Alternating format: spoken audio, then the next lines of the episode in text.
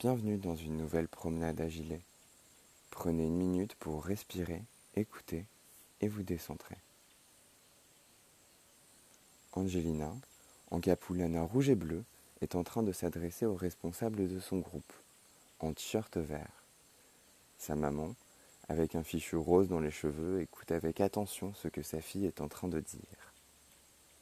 Angelina est en train d'encourager ses collègues à aller ramasser des champignons dans les prochains jours. En arrière-plan, on peut voir l'école primaire de la communauté de Vassélé.